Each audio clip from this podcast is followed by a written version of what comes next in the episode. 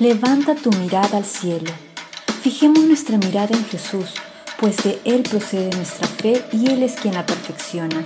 Hebreos 12:2. En todo tiempo mira a Jesús, no dejes de buscarlo, no dejes de meditar en su palabra. Deja que Él llene tu corazón de fe, de esperanza. Permite que su amor te inunde por completo y sane tus heridas. Que su espíritu te guíe y perfeccione. Él está obrando en tu vida hoy. Confía en Él. Todo lo que estás pasando ahora, Él hará que obre para tu bien.